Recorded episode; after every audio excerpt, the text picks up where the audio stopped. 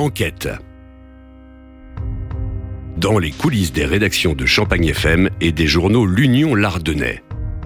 La traque des frères Kouachi, dernier épisode. Jeudi 8 janvier 2015, il est midi. La France se fige pendant une minute pour rendre hommage aux 12 victimes de l'attentat de Charlie Hebdo. Les radios musicales, dont Champagne FM, accompagnent le recueillement et passent sur leurs ondes l'emblématique Imagine de John Lennon. Au même moment, les deux suspects dont on a perdu la trace depuis l'attentat donnent signe de vie du côté de Villers-Cotterêts, dans l'Aisne. À la recherche de nourriture, ils braquent une station essence située le long de la RN2. Moi, l'affaire, je ne la récupère que le jeudi matin. Je suis là de bonne heure euh, et on apprend euh, que euh, les Kouachi ont été vus à la fameuse station-service près de Villers-Cotterêts. Frédéric Guis, reporter régional à l'Union. Et donc, on m'envoie à Villers-Cotterêts. Bah, J'y retrouve Stéphane Massé qui est sur place, je me souviens très bien. forcément, on est tenu éloigné de, de la station-service. Alors lui, Stéphane, étant implanté sur, sur le Soissonnais, a des contacts avec les forces de l'ordre. Euh, donc on essaye de se tenir au courant entre nous, mais de se séparer aussi. Et là, c'est là, c'est assez délirant. On, a des bouts d'infos, on écoute la radio en même temps, parce qu'on est en voiture, forcément. Le pouvoir de la, le pouvoir de la radio.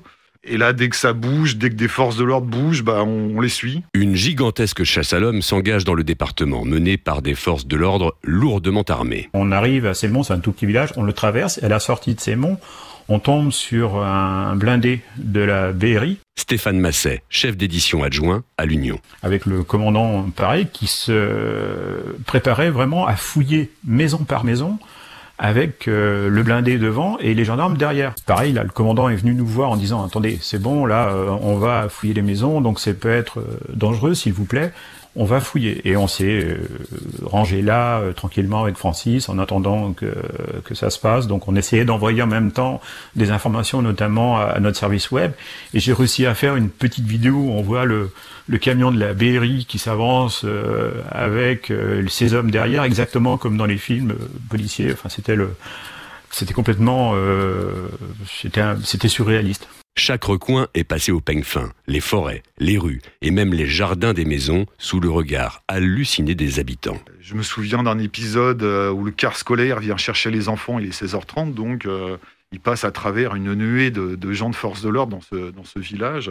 C'est assez délirant. Euh, ensuite, en ayant interrogé des gendarmes ou des gens du, GIGN, en fait, ils ont eu, je ne sais plus combien de signalements ce jour-là, 200 ou plus de 200 signalements. Et donc, en fait, ils, exerçaient ce qu'ils faisaient des, ce qu'ils appellent des levées de doute. Et donc, les maisons fermées, euh, non occupées, bah, ils allaient euh, faire le tour de ces propriétés pour voir si effectivement il n'y avait pas des traces. Alors, je me souviens, euh, après, on a fini à Longpont, et là, c'est un peu une vallée, donc tu as des grottes. Alors, on interroge les, les, les, riverains, forcément, ils nous disent Oh là là, mais ils peuvent se cacher n'importe où. L'Aisne se retrouve sous l'œil des médias du monde entier. Et là, c'est hallucinant, parce qu'on est. allez, on va dire, deux dizaines de journalistes à les suivre, des journalistes locaux, nationaux et étrangers. Je me souviens d'être tombé sur un Allemand qui m'a donné sa carte de visite parce qu'il pensait que j'étais plus informé que les autres. Il m'a dit, ouais, si tu as une info, donne-moi, donne-moi, appelle-moi, quoi. Mais j'en avais pas plus. Dopé par l'adrénaline, Frédéric Gouis en oublierait presque qu'il piste deux dangereux terroristes. Rétrospectivement, effectivement, euh, si un Kouachi débarque et qu'il euh, envoie une rafale, eux sont protégés, pas nous. Enfin, d'une, ils sont protégés, et puis deux, ils savent comment agir. Nous, euh, effectivement, peut-être un peu n'importe quoi. Euh, jeune papa, enfin, j'avais déjà un garçon, mais j'en ai un qui était né euh, fin novembre. J'y pensais assez souvent, mais, mais il n'empêche que. Et puis on se dit, enfin voilà, on vit une, tranche d'histoire de notre pays, quoi.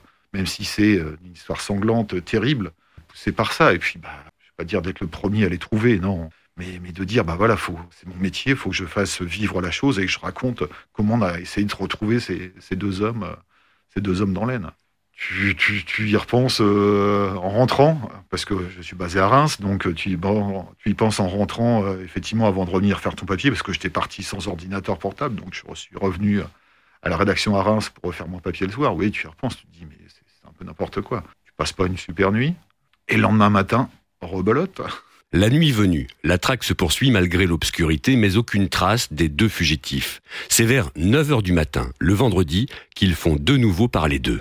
Les frères Kouachi se sont retranchés dans une imprimerie. C'est le début d'une longue attente pour les journalistes présents sur place. Et on se retrouve à pas, une vingtaine de journalistes. Je me souviens, il y a des Brésiliens qui étaient en taxi, qui étaient arrivés de Roissy. Et le taxi les attendait. Il va les attendre toute la journée. Le taxi tourne. Et nous, on a la vue euh, sur la zone. On est un peu en hauteur. On a la vue sur la zone avec d'un Martin derrière. Je m'en souviens comme si c'était hier. On n'a pas la vue directement sur l'entreprise parce qu'il y a un gros entrepôt devant elle. Mais on a les hélicoptères qui tournent. Et puis là, bah, je me souviens, je suis avec une équipe de TF1 aussi. Euh, ils ont mis la caméra qui est fixe et ils ont tourné toute la journée jusqu'à ce que ça bouge. Donc en fait, on va rester bloqué là avec les photographes plus loin. Moi, je fais des photos avec mon, euh, téléphone portable, mais euh, voilà, on est, en fixe et puis on attend.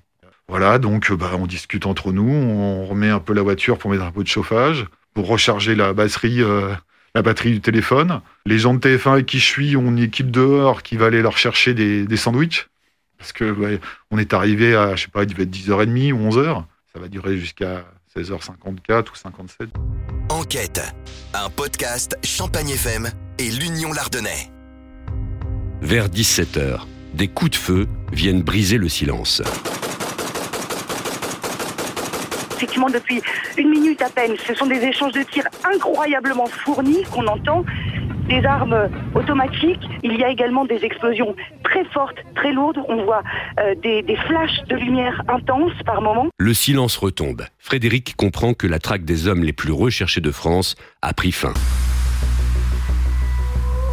Euh, je me souviens, je suis en ligne avec Julien Bouillet, donc qui est reporter aussi et qui vient prendre des nouvelles. Il me dit Bon, ça va, tu t'en sors, comment ça se passe? Et là, tout d'un coup, ça pète. Je lui dis C'est bon, tu peux lancer euh, sur le web, ça y est, la est donnée. Quoi. Et il est à peine, à peine 17h, la nuit, euh, la nuit commence à tomber. Et, voilà, on, entend péter pendant, je sais pas, une minute. Euh, on voit une explosion, un nuage de fumée. Et puis très vite, on est alerté par la radio, encore une fois, la radio et Twitter. Il aura fallu une poignée de secondes aux hommes du GIGN pour neutraliser les deux terroristes après 48 heures d'une traque menée dans des conditions sans précédent. L'épilogue de cette affaire intervient une semaine plus tard. Saïd Kouachi, l'aîné de la fratrie, est inhumé à Reims où il vivait avec son épouse dans le quartier Croix-Rouge. L'enterrement se déroule dans la plus grande discrétion dans la nuit du 16 au 17 janvier. Seule une poignée de personnes assistent à la mise en terre. L'opération commence euh, véritablement à 23 heures. Xavier Albertini, adjoint au maire en charge de la sécurité. Euh, au moment où euh, l'entreprise de pompes funèbres commence à, à creuser la tombe avec des instruments mécaniques mais pas pas motorisés. Donc pelle, pioche et surtout beaucoup de beaucoup de force. Si ce n'est que la principale difficulté de ce moment, c'est que nous sommes sur un terrain euh, crayeux et que euh, ce qui aurait pu prendre quelques minutes, en tout cas quelques heures, va prendre quasiment toute la nuit. Donc c'est une opération qui a duré de 23 heures à 6h30 du matin, euh, avec en plus derrière la nécessité de remettre l'environnement en état, puisque le, le, cimetière réouvre le samedi aux alentours de 8 heures. Donc on avait très peu de temps pour organiser l'ensemble de cette opération. Shérif, le frère de Saïd Kouachi, sera lui aussi enterré à l'abri des regards à Gennevilliers, en région parisienne, où il résidait. Dans le prochain numéro d'enquête, l'affaire du petit Tony. Le 26 novembre 2016, à Reims, cet enfant de 3 ans succombait à une énième salve de coups du compagnon de sa mère. La petite victime était devenue son souffre-douleur. Alors l'enjeu du procès euh, de la mère et du beau-père euh, du petit Tony, euh, c'est de savoir ce qui s'est passé pendant ce mois et demi quasiment, où Tony a été régulièrement frappé, violenté par le compagnon de sa mère. Hein. Comment aussi euh, la mère n'a pas réagi.